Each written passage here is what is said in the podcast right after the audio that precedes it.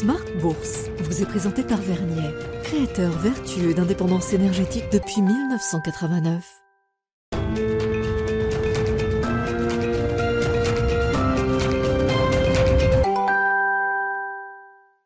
C'est reparti pour Smart Bourse, votre double dose quotidienne de marché en direct sur Bismart chaque jour à la mi-journée 12h30 13h et en fin d'après-midi la grande édition pendant une heure à partir de 17h rediffusée à 20h sur Bismart TV, émission que vous retrouvez chaque jour en replay sur bismart.fr et en podcast sur l'ensemble de vos plateformes. Au sommaire de cette édition ce soir, le bilan d'une semaine qui aura euh, porté le CAC 40 au-delà de nouveaux euh, records, des sommets historiques à plus de 7500 points. Le CAC s'est même élevé pendant cette dernière séance de la semaine à 7533 points précisément grâce au secteur vedette qui est le secteur du luxe dans le sillage des euh, résultats extraordinaires en termes de croissance organique qui auront été publiés cette semaine par LVMH, euh, numéro 1 mondial du luxe, et Hermès qui reste un, ovni dans le secteur du, luxe.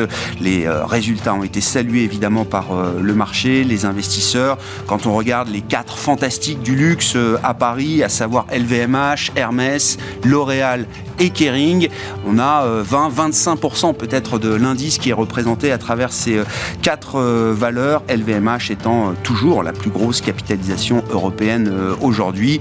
Ceci explique donc les niveaux records atteints aujourd'hui encore par le CAC 40, avec en plus le soutien du secteur bancaire qui s'est plutôt bien comporté tout au long de la semaine et particulièrement aujourd'hui avec les résultats des grandes banques américaines, les premiers résultats des grandes banques américaines qui auront été publié en début d'après-midi. JP Morgan a placé la barre euh, relativement haute, hein, avec une augmentation de plus de 50% de son résultat net sur le trimestre, qui en fait un, trimestre record en matière de profitabilité pour la plus grande banque américaine et l'une des plus grandes banques du monde. Des résultats positifs et salués positivement également pour Citigroup ou encore Wells Fargo, avec plutôt une dynamique euh, positive pour euh, le crédit, la consommation, plutôt que pour les activités de banque, d'investissement et de marché. En attendant, ce sont des résultats qui sont salués par les marchés. Le titre JP Morgan s'envole de 7% à Wall Street euh, cet après-midi. Voilà pour euh, les sujets euh, autour des résultats des entreprises. Du côté des statistiques économiques, on notera le petit fléchissement de la consommation américaine à travers l'indicateur des ventes au détail pour le mois de mars, en baisse de 1% sur un mois, après une baisse légère de 0,2% en février. Deux mois de baisse pour les ventes au détail aux États-Unis qui viennent après un mois de janvier qui avait été un mois exceptionnel puisqu'on avait vu des ventes au détail bondir de plus de 3% en début d'année aux États-Unis. En niveau, on peut dire quand même que la consommation euh, américaine reste euh, à euh, des niveaux importants justement. Et puis on notera également une amélioration de la production industrielle également aux États-Unis, essentiellement tirée par la production d'énergie dans le secteur des utilities. Mais le chiffre est positif, plus 0,4% pour le mois de mars pour la production industrielle américaine. Voilà pour les sujets de marché à suivre dans un instant avec nos invités de Planète Marché. Et puis dans le dernier quart comme euh, une fois par mois le vendredi, nous ferons un point sur les dernières tendances au sein de l'industrie ETF avec les équipes de Yomoni. Et c'est le nouveau directeur des investissements de Yomoni, Olivier Malteste, qui sera avec nous en plateau à partir de 17h45 pour ce rendez-vous.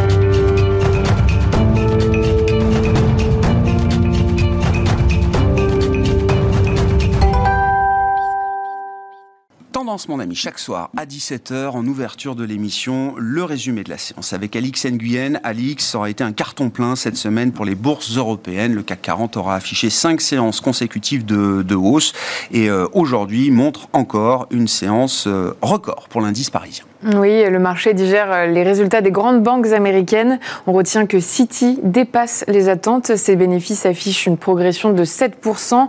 Euh, JP Morgan Chase, de son côté, voit son bénéfice net trimestriel bondir de 52%. Euh, JP Morgan Chase, pour qui la hausse des taux d'intérêt a dynamisé les activités aux consommateurs. Et puis Wells Fargo voit son bénéfice augmenter à près de 5 milliards de dollars.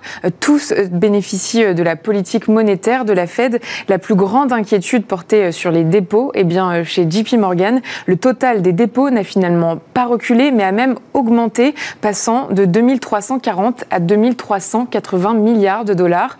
Euh, Wells Fargo, en revanche, a vu les dépôts légèrement baisser à 2%, et puis Citi les a vus baisser de 3%. Pour le reste de l'année, on retient que Wells Fargo a maintenu ses prévisions inchangées et JP Morgan les a relevées. Les actions des trois groupes bondissent à Wall Street dans leur sillage. Goldman Sachs et Bank of America grimpent. Et puis euh, en Europe et à Paris euh, notamment, le marché savoure les résultats solides du secteur du luxe comme ceux d'Hermès aujourd'hui. Oui, c'est ce qui a permis au CAC ce matin de franchir le cap des 7500 points. Après euh, les très bons résultats d'LVMH hier, c'est au tour de la maison de luxe de briller. Au premier trimestre, son chiffre d'affaires s'élève à 3,3 milliards d'euros, en hausse de 22% en taux de change courant.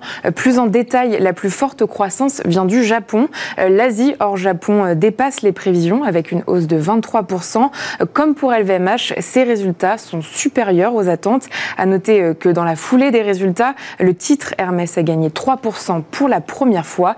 Il vaut désormais plus de 200 milliards d'euros en bourse. Et puis sur le plan des statistiques, effectivement, petit affaiblissement de la consommation aux États-Unis avec un recul des ventes au détail pour le mois de mars. Oui, bien plus que prévu. Même les ménages ont réduit leurs achats de voitures et d'autres biens.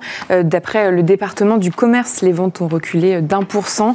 Les chiffres de février ont été révisés. Les ventes n'ont pas été aussi faibles qu'annoncées auparavant. On remarque qu'après la publication des ventes au détail, les rendements américains se sont mis à, augmenter. Euh, toujours aux États-Unis, d'après euh, des données de la Fed, la production industrielle a grimpé de 0,4% en mars du fait d'une forte demande de chauffage en raison d'une météo plus froide. Et puis euh, pour le mois d'avril, la confiance des consommateurs, selon l'Université du Michigan, ressort meilleur que prévu. Tendance, mon ami, chaque soir, les infos clés de marché à 17h en direct avec Alex Nguyen dans Smart Bourse sur Bismart.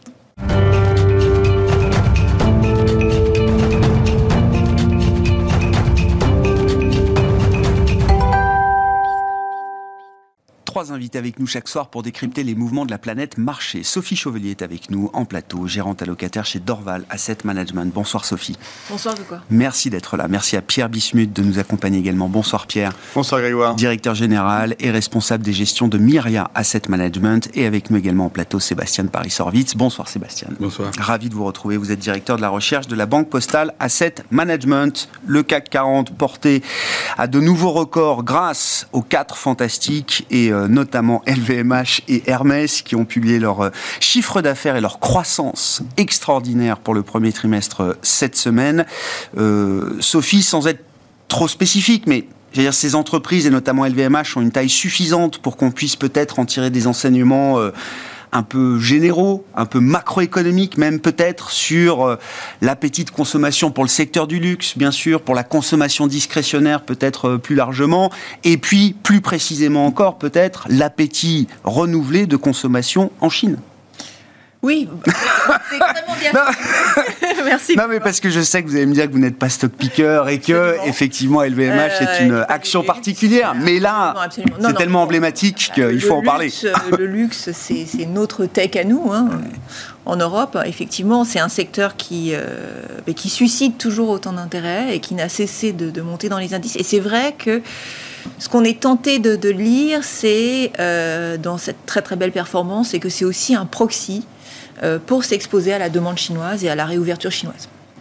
Et ce proxy, il est effectivement euh, confirmé par les très très bons chiffres euh, que d'activité qu'on voit. Hein. J'entendais Alix dire là en préambule effectivement que Kermès avait une très forte progression de, sa demande au Japon. On sait que le Japon se réouvre aussi aux touristes étrangers et en première ligne aux touristes asiatiques. Donc il y a effectivement une, une demande, un appétit qui reste toujours très très fort pour, pour le luxe la consommation en Chine, elle est déjà repartie, euh, j'allais dire, à plein régime. C'est une montée en puissance progressive, graduelle, au-delà du luxe. Est-ce qu'on peut l'observer à travers mmh. d'autres euh, secteurs, d'autres anecdotes ou d'autres euh, éléments d'évidence venant des, entreprises? Alors ça, a été, pour le moment, c'est plutôt progressif. Euh, ça, c'est la réouverture est quand même relativement récente et je pense qu'il y avait beaucoup de beaucoup d'histoires autour de cette réouverture chinoise, de consommation revanche, et c'est quelque chose qui vient très très progressivement. Euh, on ne peut pas dire qu'on ait vraiment observé une, consommation de revanche. Mais c'est quelque chose qui se fait progressivement et qui se matérialise effectivement, pas seulement dans la consommation. On a vu aussi que les ménages américains, euh, les ménages chinois commençaient à se tourner à nouveau vers l'immobilier, ce qui en soi, les derniers chiffres étaient meilleurs, qui en soi était une surprise puisqu'il y a eu une consolidation euh, très très forte du secteur immobilier. Une crise, on peut même dire une crise hein, assez notable du secteur immobilier. maintenant, les, les demandes à l'industrie, les exportations commencent à repartir, etc. Donc on a cette réouverture qui se fait progressivement et qui accélère. Hmm. Donc voilà, on est dans cette matérialisation. Mais c'est vrai que, et c'est ce qu'on se disait, du, point de vue de l'investissement, pour les investisseurs internationaux, il y a un inconfort à aller investir directement en Chine à cause des tensions euh, géopolitiques avec les, avec les États-Unis. Et que euh, les proxys, que ce soit dans les matériaux, que ce soit euh, au travers du secteur du luxe, en Europe, etc., a été préféré par les investisseurs. Oui, traditionnellement, on se disait, tiens, je veux m'exposer à la Chine. Si je suis en Europe et que je suis bien en Europe, je vais aller sur le DAX, je vais aller en mhm. Allemagne. Là, c'est le CAC qui en profite. Oui, parce que la reprise au niveau industriel est plus lente. Et c'est vrai que le CAC a été euh, en première ligne. un des messages qui était euh, fait passer par le, directeur financier de LVMH hier sur la Chine, donc ils font quand même 22% de croissance en Chine hein, pour euh, la division modé maroquinerie, Louis Vuitton, Christian Dior. Il dit ça se passe bien sans excès. 22% de croissance. Qu'est-ce que ça vous inspire, euh, Pierre je, sais qu'on est sur des, sujets qui sont macroéconomiques, mais encore une fois, c'est tellement emblématique d'avoir aussi ces entreprises-là sur notre marché parisien. Je rappelle au passage, c'est pas juste par chauvinisme qu'on parle du CAC 40 et des stars du CAC, mais la place de Paris est la première place boursière en Europe, y compris euh, devant le UK aujourd'hui. Enfin, c'est pas juste un, c'est pas un marché anecdotique non plus. Ah non, pas du tout. Et, euh, non, pas du tout. Et en plus, enfin, nous, on, Parce que parfois on se dit, oh, c'est la France, c'est franco-français, c'est petit, personne ne regarde. Bah, euh, c'est le meilleur marché du monde depuis le début de l'année. Alors, et aussi qu'on pense pas que le CAC 40 soit un, marché français, mais bien évidemment eh très international. Euh, non, nous, on est ravis de la performance du groupe du luxe parce que ça valide quelque part notre scénario qu'on a depuis la mi-décembre, à savoir des risques à la hausse plutôt qu'à la neurasthénie et, et à la récession. On n'est pas du tout sur un scénario récessif et je pense que des résultats comme ça, c'est extrêmement euh, constructif sur la croissance mondiale. Ça donne une véritable indication, une véritable indication sur finalement où est l'inflation, où est la croissance? Est-ce que finalement tout le monde peut en profiter? Est-ce que euh, finalement on va, on va éviter hein, ce, biais récessif qui, est, euh, qui traîne quand même encore hein, dans, la tête des gens?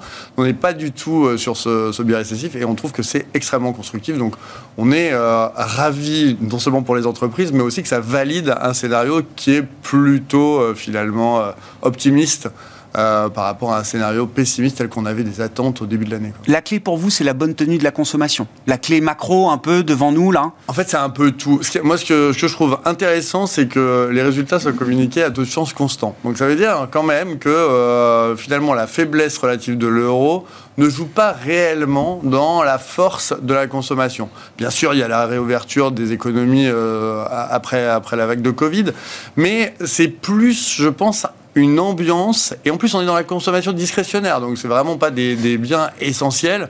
Donc on a finalement un monde qui se tient bien malgré des euh, forts vents de face hein, sur la géopolitique, notamment à l'Est. Et je pense que ça explique aussi la moindre performance mm. du DAX. Il n'y a pas que la Chine, il y a aussi vraiment toute l'Europe de l'Est.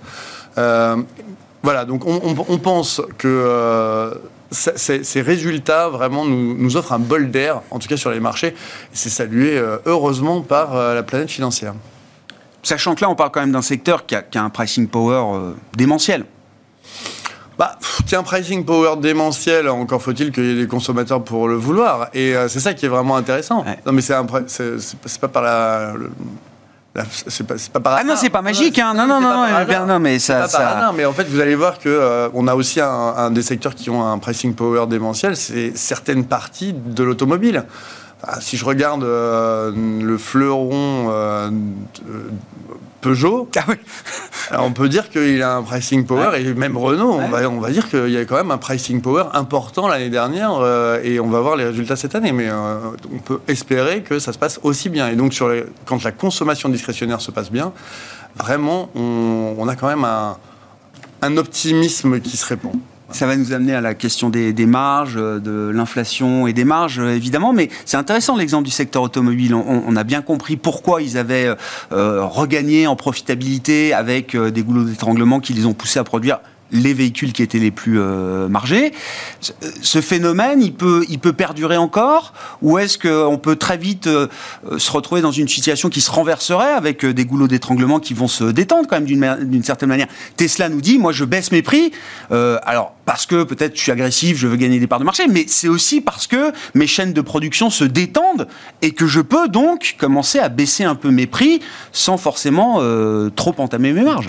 Alors, Tesla, c'est quand même un, micro-marché. Et euh, voilà. Bah, euh, micro-marché. Ah, non, mais c'est un, un micro-marché sur la planète automobile.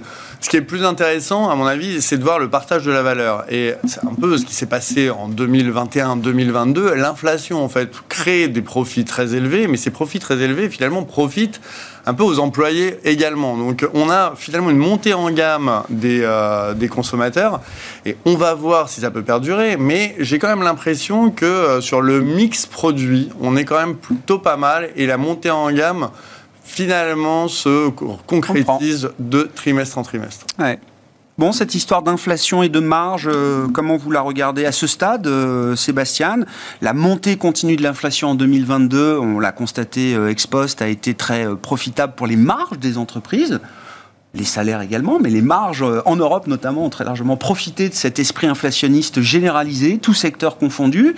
Maintenant qu'on commence à observer des signes de détente, voire de décélération, voire de désinflation, est-ce que c'est le moment où il faut commencer à s'inquiéter justement de la tenue des marges euh, en général et peut-être spécifiquement pour certains secteurs? Euh, Écoutez, moi je, moi je suis assez sceptique sur euh, le fait de dire que le luxe est un leading indicator, comme on ah. dit, sur l'économie mondiale. Moi, moi j'ai pu, depuis de nombreuses années, j'appelle ça le trait du, des inégalités. C'est, je pense qu'il n'y a rien qui représente mieux la façon dont le monde s'est décomposé sur les, peut-être les deux décennies et surtout la dernière décennie avec ces tombereaux de liquidités qui ont fait euh, des énormes richesses. Euh, il faut se rappeler que pour ce qui est de, de, Louis Vuitton et toutes, et, tous les, et, toutes les boîtes de luxe qui vendaient beaucoup en Chine, elles ont perdu pas mal euh, l'année dernière. Et donc là, il y a un rebond très fort et, le marché achète quelque chose qui reste extraordinaire. On se dit pourquoi les gens continuent à acheter des sacs, continuent à acheter ces choses rares euh, aussi massivement?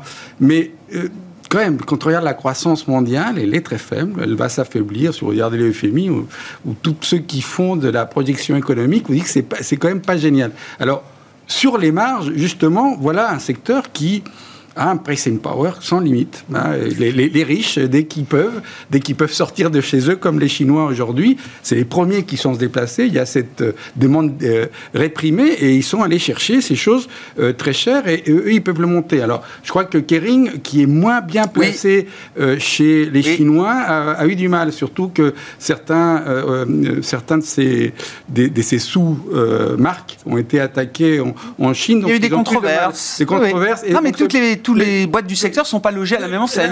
Et donc, euh, encore une fois, euh, sur les marges, on a eu ce que vous disiez tout à l'heure, c'est-à-dire que cette reprise, ou depuis le Covid, il y a tellement des choses euh, particulières qui arrivent, et notamment les goulets d'étranglement, ont permis, c'est vrai, à beaucoup d'entreprises de augmenter leurs prix Tesla avait beaucoup augmenté ses prix. Là, euh, c'est un petit coup de rappel parce que le marché chinois est très compétitif au niveau des, automobiles électriques et donc euh, ils baissent euh, leurs prix. Tout le monde va en bénéficier parce que les Américains vont en bénéficier aussi. donc, moi, j'ai du mal à voir ces secteurs comme étant des indicateurs d'une de, direction. en revanche, en revanche, sur les marges, c'est vrai qu'il y a quelque chose d'un peu étonnant. Comment ça se fait que les marges restent aussi élevées, que ce soit au niveau euh, des indices, quand on regarde les, résultats financiers, ou même quand on regarde par la comptabilité nationale, que ce soit en Europe ou aux États-Unis, on regarde des marges très élevées alors qu'on voit des coûts monter. Euh, alors évidemment, c'est quelque chose d'étonnant, mais en fait, ça traduit quelque chose d'assez simple. Ça traduit qu'on est toujours une sorte de situation de surchauffe et une excès de demande par rapport à notre offre comme vous le disiez, il y a des goulets d'étranglement qui, euh, qui se stompent en tous les cas, voire qui disparaissent complètement. Les indicateurs qui suivent ça montrent que c'est, on est revenu à la normale. Et donc, euh, c'est normal qu'on voit, euh, qu'on commence à voir des marges qui vont commencer à baisser parce que les coûts, eux, ils n'ont pas baissé. Les coûts salariaux montent moins vite que l'inflation encore, mais ils montent aux États-Unis, en Europe un peu moins. On va voir même au Japon monter oui, négociations salariales au Japon. Donc je pense que la tendance des marges est à la baisse. On l'a déjà dit plein de fois. Enfin, y a, à côté des salaires, il y a des coûts d'entrant qui ont quand même très franchement reculé euh, depuis quelques mois. du transport aux matières premières. Euh, mais, mais, qu'est-ce qui commande euh, les marges? C'est quand même les salaires. Pour les services, non, c'est l'élément le, plus, le plus important. C'est vrai qu'au niveau des charges sur l'énergie, etc., vu les niveaux de prix, qu'on a déjà atteint, on va avoir des, une, amélioration sur certains coûts. Il n'empêche qu'il faut maintenir ce prix. Mais qu'est-ce qui va déterminer ça? C'est la demande. Et la demande, moi, je ne vois pas ni accélérer, euh, je ne vois pas quelle est la raison qui, nous permettrait de l'avoir accélérée. Qu'est-ce qu'on voit? On a des taux d'intérêt réels qui vont s'élever parce que l'inflation va reculer. Donc, euh, qu'est-ce qui va stimuler la demande? C'est quel est le facteur qui va stimuler? On va aux États-Unis sûrement vers une récession qui va être fragile. Même la, la fête pour la première fois, du moins le staff nous dit, le, le personnel, les économistes, on aura une récession aux États-Unis, même si elle est modérée ça ne peut pas se faire sans que la demande souffre. Et ça va faire baisser les marges. Est-ce que ça va être brutal Ça va être terrible? Non. Le marché n'y croit pas et c'est le sujet le plus difficile aujourd'hui. Les taux sont à aura des pâquerettes et on ne comprend pas. En fait, on comprend pas. Même aujourd'hui, la volatilité des taux. Vous avez oui, vu, oui, bien sûr. C'est un truc de dingue, de ouf. Comme disent les jeunes. Non, mais, mais si les taux réels euh, montent parce que l'inflation baisse, mais c'est que les salaires réels vont aussi monter, euh, Sébastien. Eh ben, en pouvoir d'achat, avec les hausses de salaire embarquées devant nous et, moins d'inflation, et, donc, eh ben, donc, la demande va réaccélérer. Et, les, marges. Et qu'est-ce qui se passe? Donc ça veut dire que les coûts réels vont monter. Et, donc il faut. L'inflation, c'est quoi? Ça passe des, prix de production au prix de consommation. Le lien n'est pas simple. Il n'empêche que si vous avez des coûts qui montent, et notamment de la masse salariale qui viendrait à peser sur les, les, boîtes, ça va, ça va changer. À moins qu'on se mette à licencier. Et donc la demande recule. Est-ce qui est sous le cycle classique Est-ce que ça va être différent? Peut-être. Comment vous regardez cette question des marges à ce stade, avec un phénomène de désinflation euh, désormais devant nous? On verra jusqu'où il se poursuit, à quel niveau on retombe. mais euh, C'est un peu un casse-tête. Hein. C'est une question qui, nous, qui nous préoccupe aussi pas mal. Alors, les, en, compte, en comptanat, effectivement, les, les, marges américaines ont commencé à baisser. En comptanat, pas boursièrement, mais en comptanat.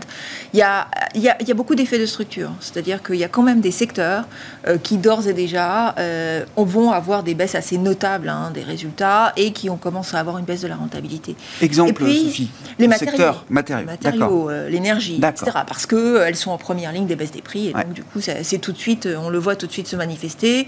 La consommation discrétionnaire, si on fait abstraction du luxe, c'est pas glorieux non plus. Donc, il y a le, real estate, enfin, l'immobilier. Bon, il y, a, vraiment quand même tout un pan. Et puis il y, a des, il y a des morceaux, il y a des micro-anomalies qu'on a relevées. Et notamment une des anomalies qui, qui, apparaît aujourd'hui sont des anomalies qui sont liées euh, aux relances vertes, c'est-à-dire aux relances budgétaires euh, à destination de, stratégies net zéro, euh, donc de, du net zéro carbone, financées par les États. Et alors un, segment qui moi m'a beaucoup surprise et que, que je voyais aujourd'hui, c'est le segment du ciment en Europe. Ah alors c'est un segment de, très particulier parce que normalement ce segment-là devrait souffrir beaucoup de la hausse du prix du CO2. Euh, avait eu une forte hausse des coûts matières, etc. Or, ce segment-là a pu passer 35% de hausse de prix sur les trois dernières années. Pourquoi? Parce que, en fait, avec les contraintes euh, qui viennent notamment avec la hausse hmm. du prix du CO2, eh bien, l'offre a énormément baissé.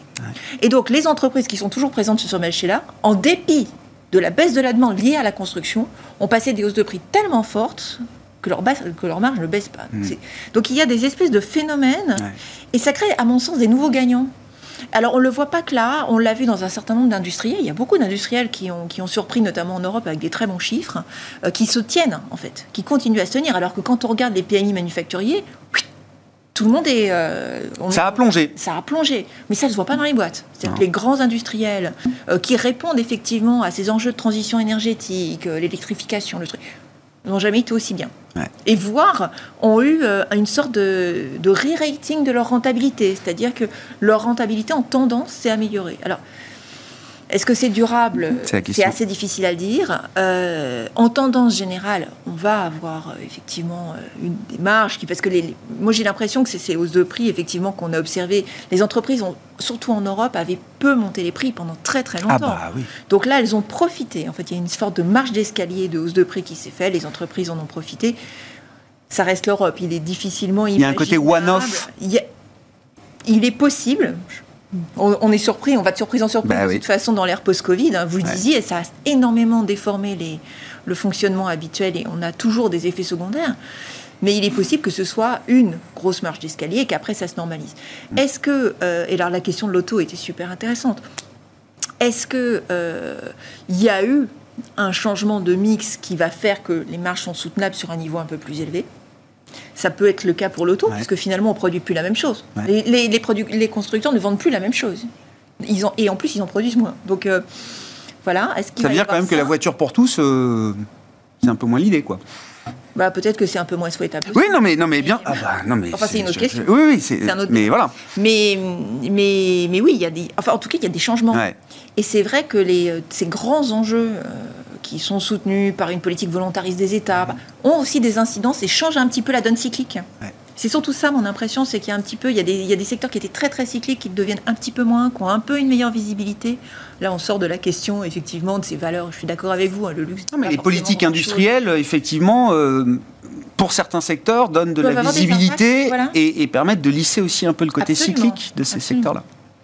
Euh, Pierre, bon, sur les marges, disons un mot aussi peut-être des premiers résultats des, banques américaines. Ça a l'air. Alors, on parle des méga banques, hein, euh, JP Morgan, Citigroup, Wells Fargo. Euh, pour ce groupe-là, on aura les autres, euh, Goldman, Morgan Stanley, etc., Bank of America la semaine prochaine. Mais le premier trimestre a l'air d'être un, trimestre très bon, marqué notamment par le dynamisme des activités de crédit tournées vers les ménages, notamment. Oui, mais de toute façon, on va voir, on va voir un peu euh, ce qui se passe également en Europe, mais on reste quand même dans la grande énigme d'une croissance qui a l'air d'être molle, avec un chômage qui est au plus bas, et finalement euh, des ménages qui s'en tirent plutôt bien. Donc on a une, une énigme à laquelle on ne sait pas répondre, mais on a quand même des facteurs de, soutien de la croissance. Parce que, que je voulais revenir quand même sur le, fait de la croissance ce qui est intéressant, c'est que ça batte les anticipations. C'est pas que la croissance soit optiquement très forte, c'est pas ça. Oui, la médiocre. non, mais c'est la différence entre euh, deux dynamiques. Et on ne s'attendait pas à une croissance finalement plutôt positive en Europe et aux États-Unis.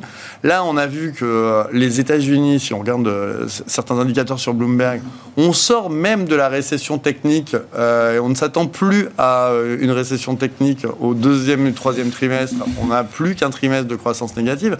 Donc en fait, il y a beaucoup d'énigmes dans la, puissance euh, de, l'emploi, que ce soit en Europe ou euh, aux États-Unis, le fait euh, que, le pouvoir est maintenant aux employés et plus vraiment aux entreprises, qu'il y a une difficulté à recruter. Et ça, c'est quand même pas un facteur évident de crash euh, de croissance à court terme. Et là, on parle d'anticipation euh, post-choc SVB et, toutes les inquiétudes et toutes les craintes qu'on avait encore il y a quelques semaines seulement. Exactement. Et sur les banques, ces résultats, ils sont extrêmement encourageants de notre point de vue. Alors, je suis vraiment désolé, je suis peut-être des lunettes, bah, non, mais... lunettes roses, hein, mais euh, on a le droit vraiment, quand on voit des hein. résultats aussi impressionnants avec des dépôts, il n'y a pas de bank run, donc on était vraiment sur... C'est les méga banques, hein.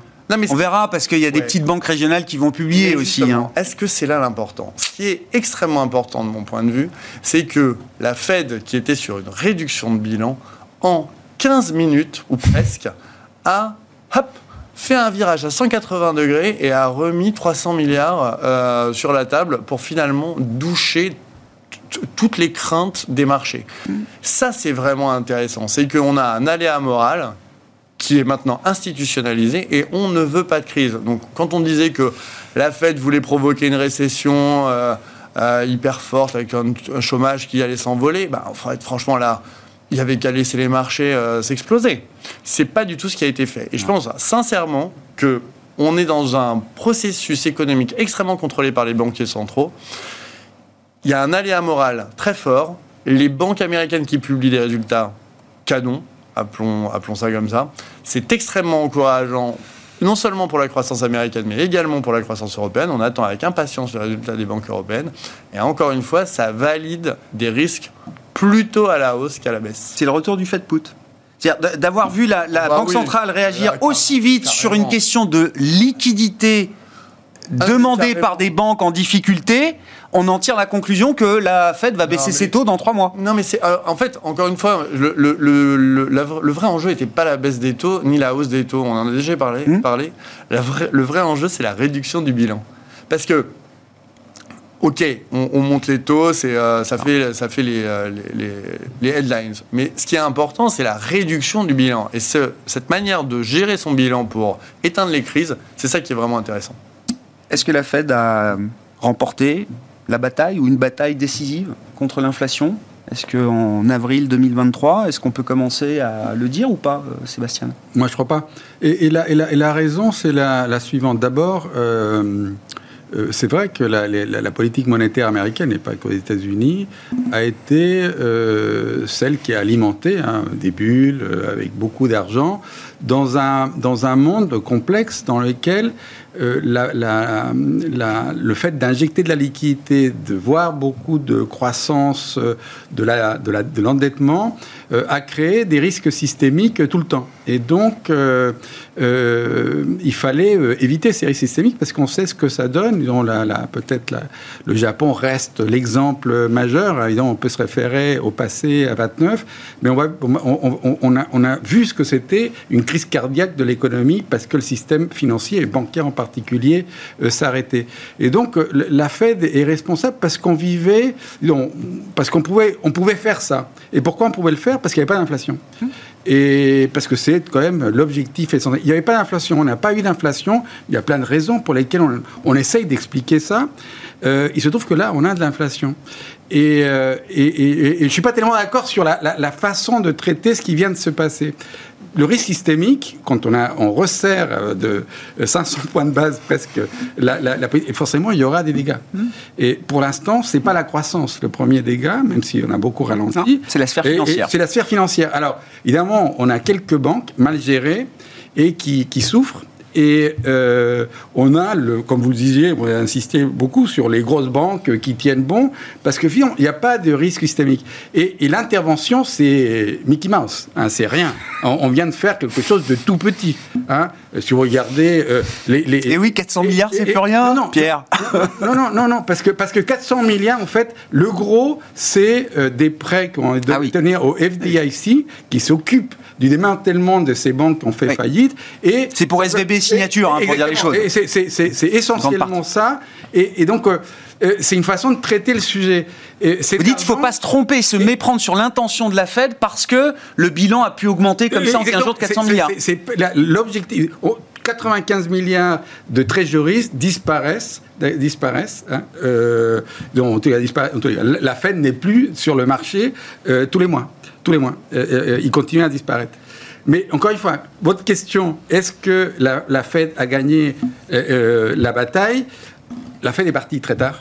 Et a mal analysé euh, l'inflation, c'est pas la seule. Hein. Il y a plein de gens qui pensaient que c'était temporaire. Là, ça y est, la messe est dite. On sait que c'est pas temporaire. Euh, aujourd'hui, elle hésite parce que c'est normal, elle hésite parce qu'elle voit des fragilités ici et là. Euh, on a du mal à établir quel est le bon niveau auquel on, est allé. C'est ce qu'elle a dit la dernière fois. Et donc, cette fragilité, elle est là. Il n'empêche qu'elle voit bien que l'inflation, certes, il y a des bonnes nouvelles, mais on n'y est pas. On est très loin des 2% où on veut aller. Et on peut toujours dessiner une courbe. On ne sait pas. On ne sait pas. Il y a plein de choses. On parle des marges, ou comme vous le disiez, les entreprises qui profitent de la situation.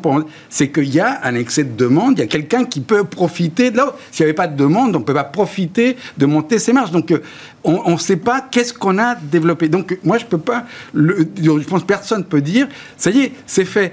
Et le fait de tergiverser, je reviens à ce que je disais tout à l'heure c'est pas normal quand même qu'on ait cette volatilité sur les taux. C'est pas possible.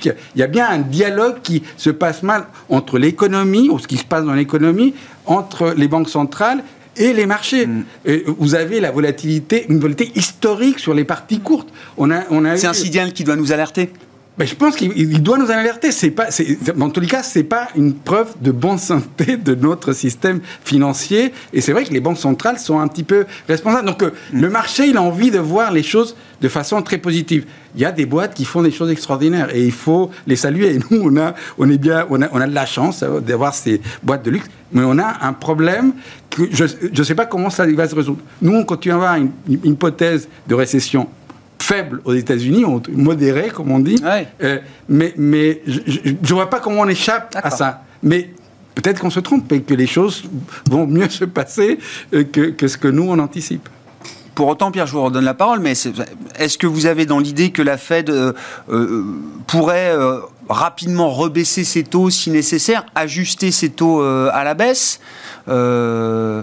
Ou est-ce que l'idée étant de pouvoir piloter à la fois d'un côté euh, peut-être des épisodes euh, bancaires euh, devant nous encore, tout en gardant quand même le cap sur une inflation, effectivement, qui n'a pas totalement disparu, même si certains y voient des signaux encourageants quand même aujourd'hui alors, si on regarde la dynamique des chiffres d'inflation, là, on vient de baisser de 1%, on est passé de 6 à 5. Ouais. Ouais, ouais. Oui, inflation globale, non, mais bien sûr. Sauf qu'en ah, juin, en fait, il est, prévu qu'on arrive à 3,5. Ouais. Donc, pour l'instant, le marché est positionné là-dessus. En début d'année, on prévoyait d'arriver à 2 en juin. Je note que, eh, mais je note que déjà. enfin, quand on regarde le courbes, on est plutôt à 3,5 et puis ça va décroître tranquillement vers, vers 3. Donc ça, ça donne des marges de manœuvre à la Fed, mais c'est surtout là où le marché est positionné qui est très intéressant. C'est que moi, j'ai pas bien compris cette courbe inversée, parce qu'une courbe inversée, généralement, ça veut dire que les marchés euh, obligataires sont, alors là, vraiment complètement dépressifs et jouent un phénomène récessif énorme. Surtout quand on a un 3 mois, 10 ans inversé de 150 points de base. C'est historique, c'est quasiment jamais vu. Et c'est quelque chose qui est compliqué à comprendre. Mais finalement, on peut voir aussi, alors là je chausse encore une fois mes lunettes roses, et euh, on peut voir un, un signal extrêmement encourageant.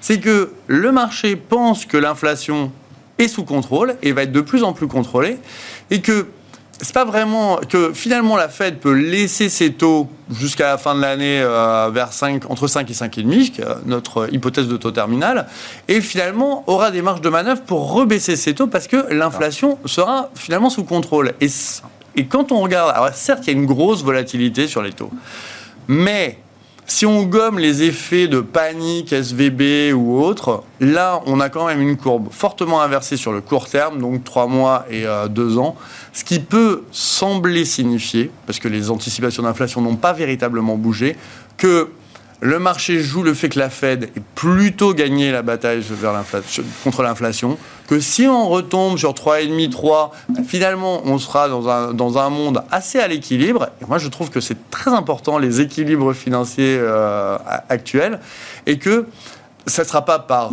plaisir, enfin, ce sera, ça sera une évidence, finalement, que la Fed pourra rebaisser ses taux tranquillement parce que l'inflation sera sous contrôle. Pour l'instant, certes, c'est un scénario rêvé, mais en même temps, les chiffres donnent, publiés, donnent plutôt raison aux anticipations.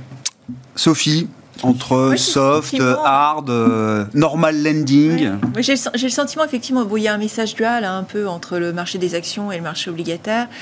J'ai l'impression que euh, les investisseurs, un certain nombre d'investisseurs achètent des obligations parce qu'ils n'ont pas le choix et que beaucoup d'investisseurs sont prêts aussi à payer cher pour un hedge pendant très longtemps, on n'a pas vraiment pu utiliser les obligations comme un hedge. C'est davantage le cas aujourd'hui.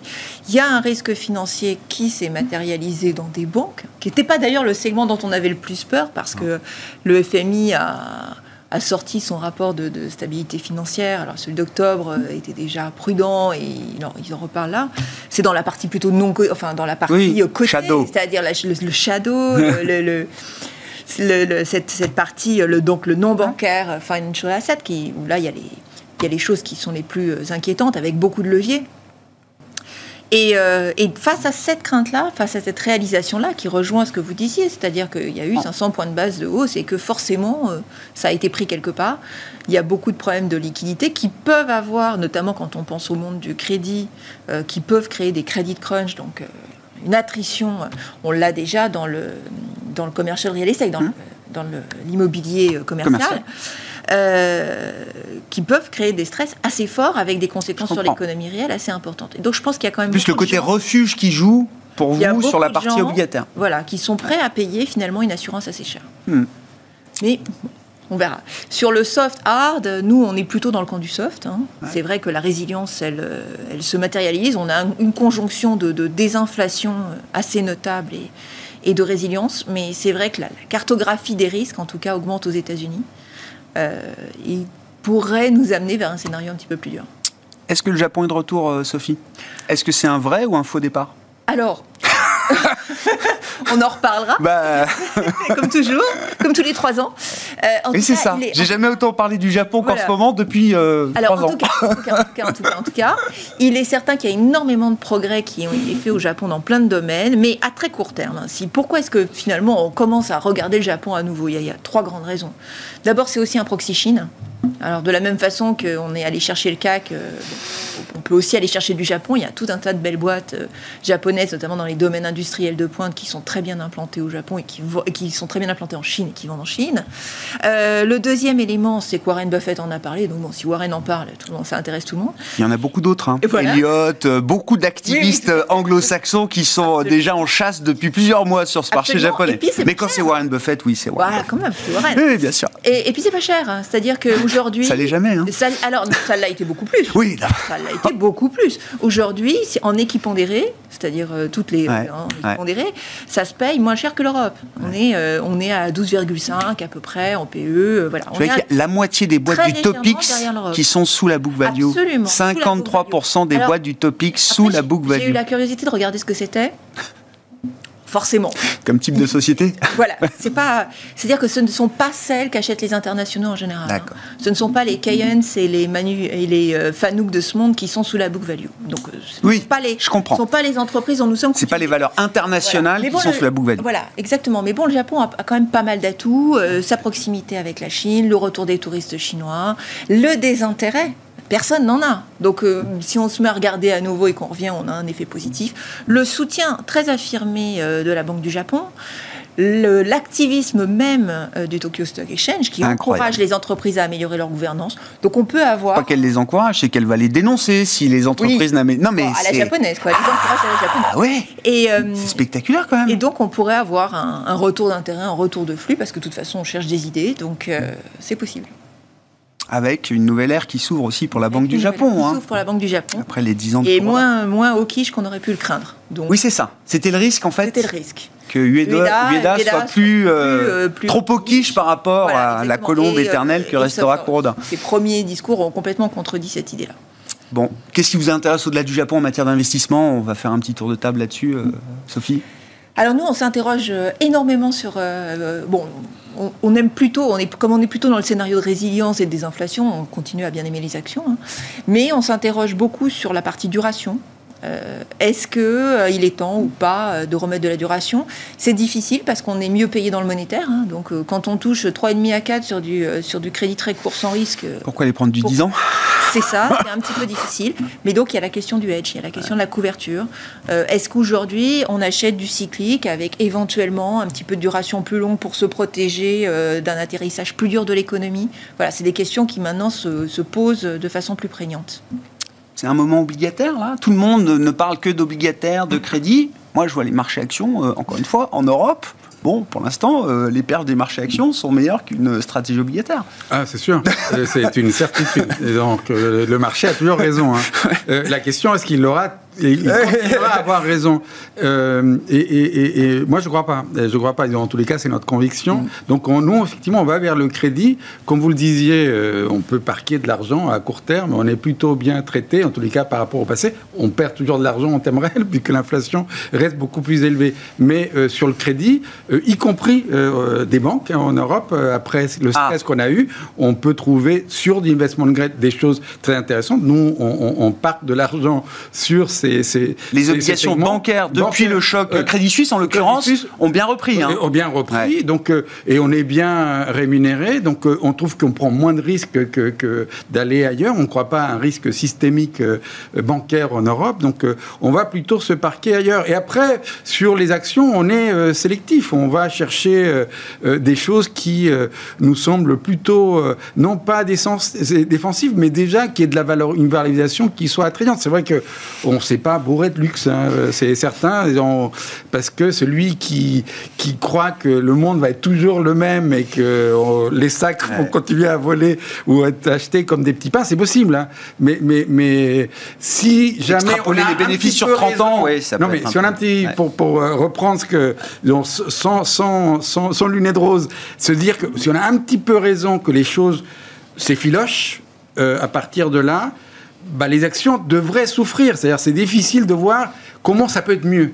Qu'est-ce qui ferait que ça serait mieux? Que ce qu'on voit aujourd'hui au niveau des marges, au niveau ce qu'attend le marché, euh, attend le marché, c'est difficile. Le marché il monte non pas parce que les attentes euh, sont meilleures sur les résultats, c'est pas du tout ça. Mais il monte parce qu'il y a beaucoup de gens qui pensent que ça peut pas être mieux. Exactement, exactement. et, parce que, et parce que les taux ont à nouveau sont descendus, les gens les ont poussés encore plus bas, et il y a une sorte de promesse. Les banquiers centraux tout de suite vont baisser et vont nous aider et nous offrir ce put qui va nous euh, relancer. Voilà. Pierre, la, la, séquence et la tactique un peu euh, devant, comment vous réfléchissez? Est-ce que la, hausse des actions, c'est des points pour s'alléger un peu euh, en prévision de quelque chose qui s'effilocherait, comme le dit Sébastien? Est-ce qu'il faut résister à la tentation de vendre trop vite? On sait que c'est un biais dans les marchés de vendre trop vite. Absolument. Alors, en plus, chez nous, les, les, avis sont partagés puisque on, on, est deux géants allocataires et en fait, moi, je suis plutôt court en duration et mon collègue est plutôt long en duration. Ah, ouais. et force est de constater que j'avais raison en février et complètement tort en mars et euh, vice-versa.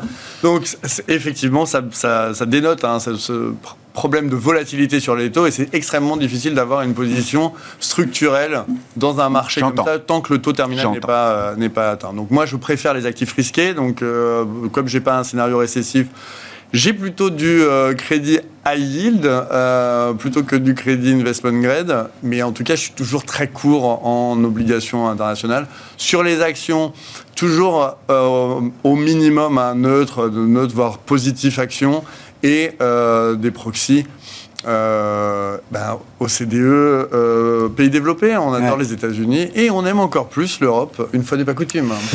Ben, ça tombe bien avec les records du CAC qu'on aura battus tout au long de la semaine et encore au cours de cette séance à plus de 7530 points pour le CAC en séance. Un nouveau record marqué euh, et en clôture à plus de 7500 points ce soir. Merci à vous trois. Merci d'avoir été les invités de Planète Marché. Sophie Chevelier d'Orval Asset Management, Pierre Bismuth, Myria AM et Sébastien Paris-Orvitz, la Banque Postale Asset Management. Thank you.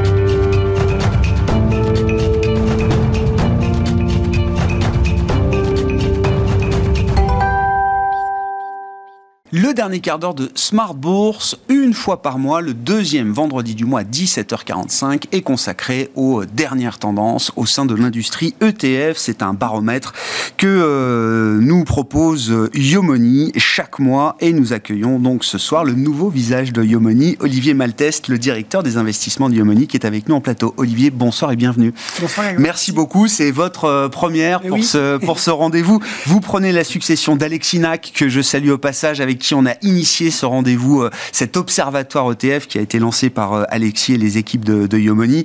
Je crois qu'Alexis restera pas très loin de Yomoni, mais dans une logique plus entrepreneuriale. Vous avez un, un, parcours euh, qui montre déjà une grande expertise au sein de l'industrie ETF notamment. Vous avez passé près de 15 ans chez Lixor puis Amundi euh, depuis le, rachat. Et donc, euh, j'allais dire, vous êtes dans votre univers avec ce monde et cette industrie des ETF, euh, Olivier. pour attaquer le, sujet, l'idée étant de faire chaque mois un peu le, bilan des flux, déjà, qu'on a pu observer sur le, mois de mars. Le, mois de février avait marqué un petit trou d'air, je crois. Après un très très bon mois de janvier, on était parti avec, un, avec 17 milliards et demi de souscriptions sur le mois de janvier, ce qui était quand même relativement important. février, un trou d'air. Et en mars, en fait, on revient sur des niveaux d'une moyenne plutôt haute. Euh, avec environ 12 milliards de souscriptions euh, sur les ETF en Europe, euh, mhm. d'une manière générale. Et ce qui est important aussi de noter, c'est que pour une fois, ce qui n'est pas le cas à chaque fois, toutes les classes d'actifs, en fait, ont connu des souscriptions très intéressant. Comment est-ce qu'on rentre un peu dans le détail de tout ça, justement, par classe d'actifs Alors, par classe d'actifs, la première classe d'actifs, celle qui a le plus souscrit, c'est euh, la classe action. Euh, malgré les tensions hein, qu'on a pu connaître et, un mois de mars qui était un petit peu, un petit peu nerveux, c'est quand même la classe d'actifs qui a le plus, euh, le plus collecté, avec environ 50%, environ 6 milliards hein, de collecte sur les ETF actions. Si on regarde un peu plus en matière géographique, alors il y a eu des rachats sur le Canada, mais ce qui est important de, de voir, c'est qu'il y a eu quand même une rotation géographique. on a eu pas mal de ventes sur le les actions euh, européennes pour un retour euh, sur les actions américaines. C'est vrai que le choc euh, bancaire au niveau Crédit Suisse a fait craindre un petit peu sur les banques. Et puis comme le marché européen, d'une manière générale, marchait très très bien depuis le début de l'année, il y a certainement eu des prises de profit. Mm. Donc ça, c'est le premier mouvement. Le deuxième mouvement, donc un retour sur les actions américaines, un retour aussi sur les actions émergentes qu'on a pu noter, hein, avec une différence hein, au niveau du cycle, de toute façon. et puis surtout aussi, bah, de la même manière que sur la performance des marchés en tant que tel, une, une baisse de de la value et vraiment un retour vraiment sur les valeurs cycliques, puisqu'on a vu hein, qu'il y avait eu un réflexe sur les valeurs cycliques et ça se voit aussi au niveau des flux, euh, au niveau des ETF. Très clair. Le mois de mars a été marqué quand même par une, baisse des taux suite aux différents euh, chocs bancaires qui a redonné un peu d'intérêt pour euh, des, styles, en tout cas, qui étaient qui avaient beaucoup perdu, qui avaient beaucoup souffert. Avec la remontée, avec la remontée des taux. Que s'est-il passé justement sur l'obligataire en Sur l'obligataire, là, on a environ 4 milliards de souscriptions sur l'obligataire, ce qui est assez important hein, pour, le, pour le marché obligataire. Et là, vraiment, le mouvement, c'est une réduction du risque parce qu'on a vraiment vu un mouvement de sortie des investissements, des obligations d'entreprise, que ce soit du investment grade ou de la yield, et vraiment un retour, euh, un retour vers les obligations d'État, euh, donc moins risquées. Euh, l'idée, hein, certainement, c'est que le différentiel de rémunération entre les deux est devenu quand même relativement serré, et avec une crainte que les banques un peu contractent l'offre de, l'offre de crédit, globalement, a fait se déplacer les investisseurs vers, vers les investissements vraiment en obligations d'État, considérés comme étant moins risqués aussi dans ce, dans ce mouvement-là. Et puis les produits matières premières, matières également, premières aussi, collecte. Environ un milliard et demi euh, de collecte. Et là, essentiellement sur euh, euh, tout ce qui va être métaux précieux. le pétrole a collecté aussi, hein, tout ce qui est énergie mm. au sens large a collecté aussi, mais dans des mesures un petit peu moindres. Et là, il y a certainement aussi un réflexe d'aversion un petit peu au risque durant le mois de mars qui a fait que les matières premières, vraiment sur, la, sur, le, sur le côté métaux, métaux précieux, a collecté un peu plus. Mais c'est ça, avec le, le, phénomène de prise de profit. Mais ce que vous décrivez là, c'est quand même l'idée. Alors après, attention les ETF, ça peut être aussi des outils très tactiques, d'exposition euh, très rapide aussi euh, dans des moments particuliers. Voilà. Mais il y a quand même l'idée, voilà, on est revenu à un truc un peu plus défensif, avec un peu plus de visibilité et de protection peut-être aussi dans les, dans les stratégies. Hein. Euh, du côté des émetteurs, quels ont été peut-être les, mouvements intéressants à signaler au cours du, au cours du mois de mars? La BlackRock a publié, d'ailleurs, j'ai vu qu'ils avaient baissé en encours, hein. ils, sont, ils sont un peu éloignés des 10 trillions de dollars d'encours. Ils ont vu leurs encours baisser de de, quelques pourcents, je crois, il reste malgré tout leader. Alors sur le ETF, ils ont encore collecté euh, pratiquement 8 milliards, donc 7 euh, milliards à 7 milliards 8 euh, pour être précis. Sur 12, hein, c'est ça Sur les oui. Sur le sur, non, sur le ouais, sur, sur le mois de mars. depuis le début de l'année, on a 19 milliards, ce qui est quand même 5 fois plus que le deuxième émetteur ah qui a collecté, hein, qui est DWS. Donc l'écart est, vraiment colossal. Ils sont ils sont vraiment loin devant. et mois après mois, hein, je ne vais pas vous surprendre, mais c'est encore une fois encore une fois BlackRock qui collecte le plus. à noter en termes d'émetteurs, Amundi qui avait fait un début d'année un petit peu compliqué euh, et qui là revient avec 1,7 milliard de collecte et retrouve, euh, retrouve ce qu'on peut attendre d'un émetteur de la taille d'Amundi et, des ambitions des ambitions d'Amundi. Euh, et là, vraiment, sur le mois de mars, c'est quand même 75% de sa collecte annuelle qui a été fait uniquement sur le mois de mars. Donc on voit vraiment un retour, un retour d'Amundi au, niveau, au niveau de la collecte. en termes d'émetteurs, alors c'est un peu anecdotique par rapport à ce qui s'est passé entre UBS et Crédit Suisse. Mmh. Mais moi, je me suis amusé de regarder et la logique hein, voudrait que de toute façon, UBS reprend aussi l'activité d'ETF de et oui.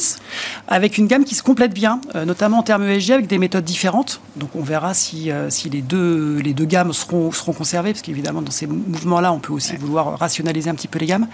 Mais ce qui est un petit peu amusant de regarder, c'est que si on fait à fin mars la somme des encours euh, d'UBS et de Crédit Suisse, ça permettrait à UBS de gagner un rang en termes de classification, ah, de se retrouver quatrième ah, et de dépasser juste Vanguard, et de se retrouver donc du coup derrière BlackRock, Amundi et DWS. Mmh et de se retrouver, donc du coup, de gagner un rang. Ça les met un peu plus dans la course. Je ne sais pas si ce sera une activité stratégique pour le nouvel ensemble, euh, on verra, parce que et UBS et Crédit Suisse séparément n'étaient pas des gros émetteurs ou pourvoyeurs de, TF. Il y, a une certaine, il y a une certaine marge après, hein, euh, encore à franchir, mais bon, sur la course un petit peu avec Vanguard, euh, bah voilà, ça, ah ça, leur faire passer, les faire passer devant et, donc relancer un petit peu. Oui, Vanguard étant quand même le, pionnier historique des ETF, c'est pas rien comme marque dans l'industrie des, des ETF. Vous avez cité les ETF ESG. E au passage, euh, en termes de collecte, là aussi, je crois que ça se confirme sur le mois de mars. Il y a quand même un gros coup d'arrêt pour la collecte des produits ESG euh, en général dans, dans l'industrie ETF. Hein. Et, là, il a vraiment tout ce qui est ETF ESG au sens large a collecté euh, sur le mois de mars que 5, enfin ça représente que 5% de la collecte, la collecte totale.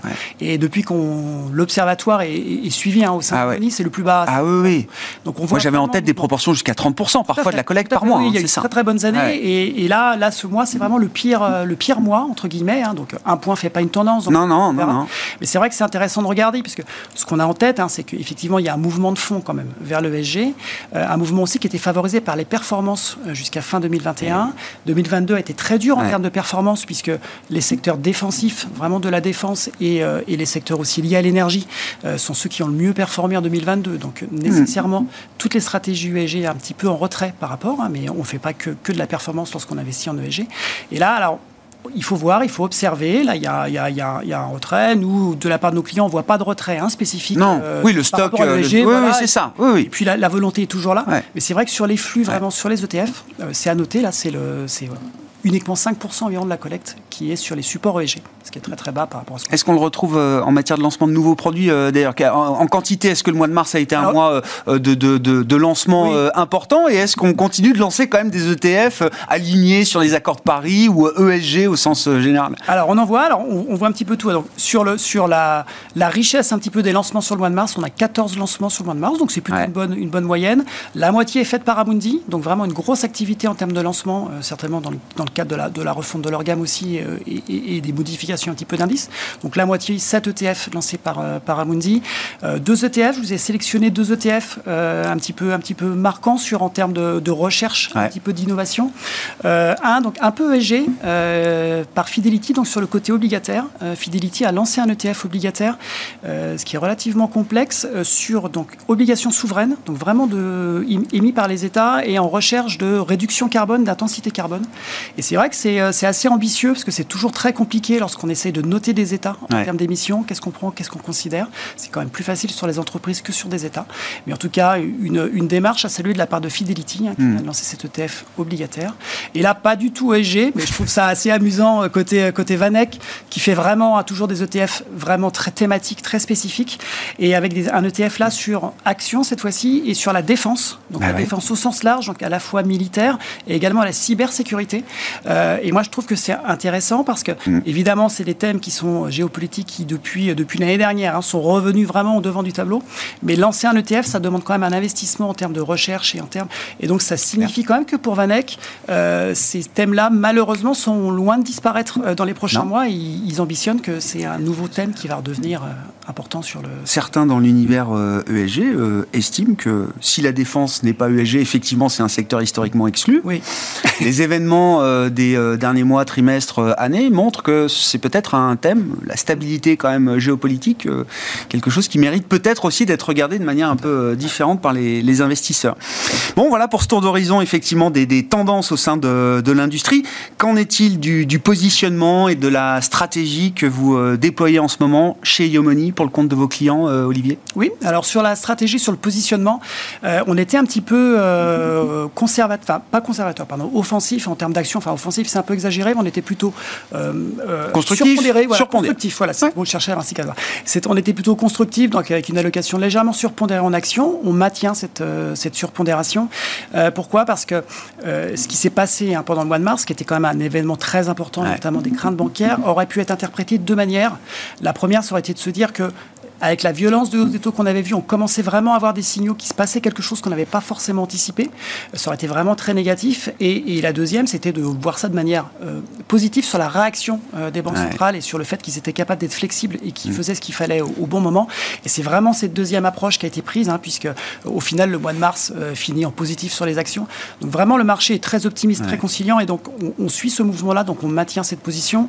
On avait également une position à pari tactique sur les technologiques, les valeurs technologiques qui a bien marché, on le conserve. Et on a bougé un petit peu sur les actions, on rajoute un petit peu d'émergent, euh, puisqu'on pense qu'on a une vue plutôt baissière sur le dollar. Euh, bien sûr. voilà, euh, comme, comme, beaucoup, hein, comme beaucoup sur la place, mais voilà, on pense que le. Et donc ça, ça a tendance. C'est plutôt un vent porteur, effectivement, pour les plutôt porteur pour les marchés émergents. Donc on, introduit un petit peu de marché, marché émergent sur le côté action. Côté taux, on est, nous aussi, on a fait un petit peu comme les ETF. Au global, on a réduit la part en obligations émises par les entreprises, avec cette idée hein, que les banques pourraient être un peu plus prudentes sur le crédit et ça pourrait pénaliser un petit peu, un petit peu les obligations d'entreprise. Merci beaucoup Olivier. Olivier Maltès qui était avec nous pour poursuivre évidemment ce rendez-vous euh, mensuel qui nous permet de décrypter les tendances euh, mensuelles au sein de l'industrie des ETF avec Yomoni. Olivier Maltès, directeur des investissements de qui était avec nous, l'invité de ce quart d'heure thématique de Smart Bourse ce soir. On se retrouve lundi à 12h30 en direct sur Bismart.